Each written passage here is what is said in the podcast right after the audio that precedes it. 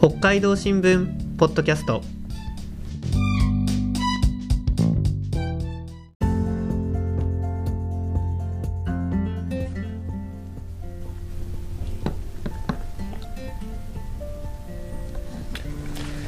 始まりました。北海道新聞ポッドキャスト。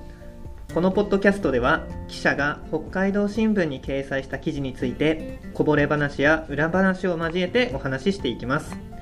この放送は経済部の高橋智也と佐藤奈々子と権藤泉が担当します。はい。今日は権藤記者が執筆した9月17日配信の北の食トレンドニンニクをテーマにお送りします。よろしくお願いいたします。よろしくお願いします。はい今回ニンニクですね、はい。うん、肉料理とかでねこうスライスとか丸ごとガツンとうん。食べるのもいいですし、はい。確かこう中華料理とかにもほんのり少し入ってたりしても美味しいですよね。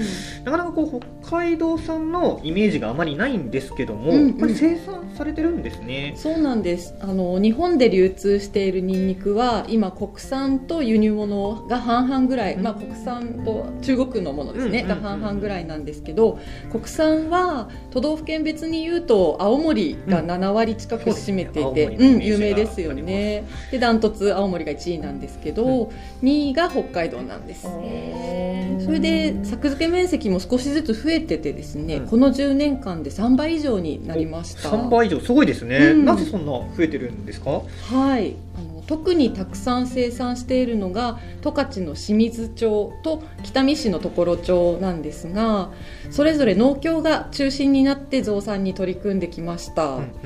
清水町では15年ぐらい前からあの安全で美味しい国産野菜を食べたいという消費者のニーズが高まっていることを踏まえてニンニクを新たな特産品にしようと貯蔵庫を作ったり、うんうん。あの自動の収穫機を導入したりしてきたんですね。はいでもう一つの常呂町はちょっと特徴的で、作ってるのは普通の白いニンニクではなくてピンクニンニクっていうものです。え？知ってますか？ピンクニンニクですか、うん。知らなかったです、うん。色が可愛いピンクってことはうん。きっと味もきつくなくマイルド。な味わいなんですか？と思いますよね、実は逆な 逆なんです。可愛い見た目だけど。そう。普通のニンニクよりも臭くて辛いんあです。いいですね。そうなんですよ。でその分栄養成分が多く含まれていて、製薬会社が需要競争の医薬品の原料に採用したんですよね。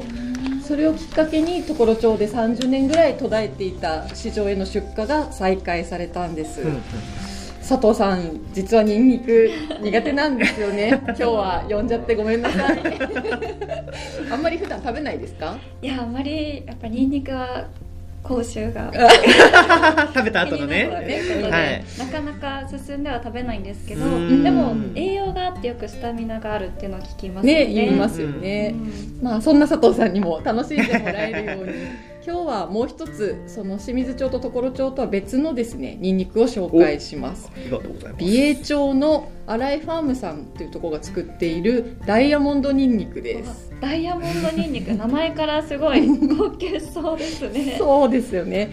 化学肥料や農薬を使わずに栽培していてマイルドな味が売りなんです。収穫したばっかりだと生でかじれるそうですよ。へえ さまざまな加工品も展開しているので、うん。今日はそれを加工品の方を食べてもらおうと思います。はい。えー、と用意したのはですねマヨネーズニンニクマヨネーズ。ニンニクマヨネーズ。と,、えー、とバーニャカウダですね。どちらも瓶瓶詰めで売ってあます、パッケージも。可愛い。あ可愛いね野菜スティックというかブロックというか。はい用意したので食べてみてください。あありがとうございます。い。ただきます。はい。きゅうりときゅうりでいただきます私もはきゅうりでいただきます。うん。佐藤さんはバーニャカウダどうですか？バーニャカウダソース。え食べた瞬間ニンニク食べてるって感じはしないあ本当？ですけど、うんはいこれならすごい美味しいですね。軽く食べられます、あよかった、うん。そうですね。やっぱちゃんと後味からとかちゃんとニンニクの感じもしてきて ければしつこくないです。うん。これでもお酒も進みそうでいや美味しいですね。ね。うん。食べやすいですよね、はいでもう一つちょっと見た目がインパクトあるんいいですですがね。黒ニンニクっていうのも食べてみてくださえー初めい、て見ましたねまあ本当真っ黒ですよね。このままうんこのままどうぞ。コリッといっちゃっていいですか？いいそう。いただきます。ダイヤモンドニンニクを2週間ぐらい高温で熟成させたものだそうです。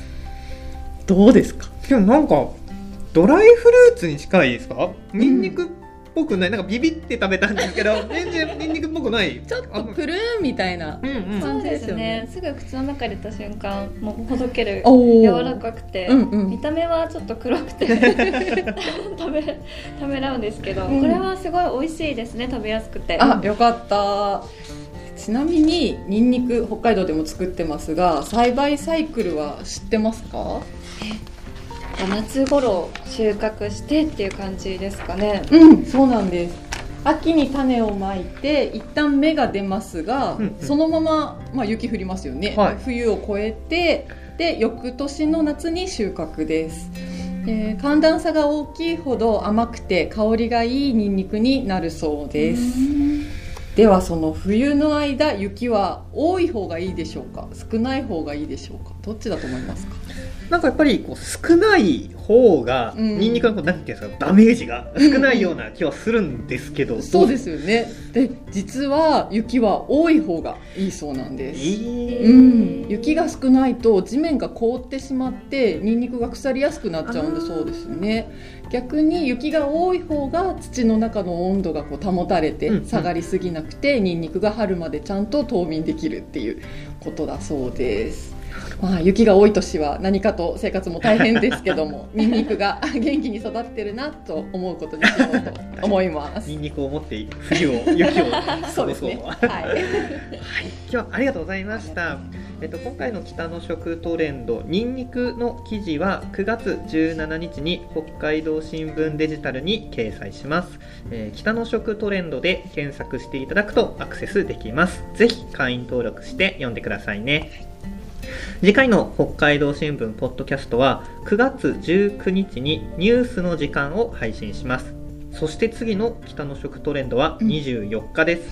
テーマは洋酒のジンですね、うん。近年北海道さまざまなねこうクラフトジンなんていうのも登場していると思いますので、どうかお楽しみにしていてください、えー北の食トレンドを担当する北海道新聞経済部ではツイッターでも美味しい北海道の食べ物について発信していますよろしければアカウントのフォローコメントなどもよろしくお願いいたします。それでは皆さんさようなら。さようなら。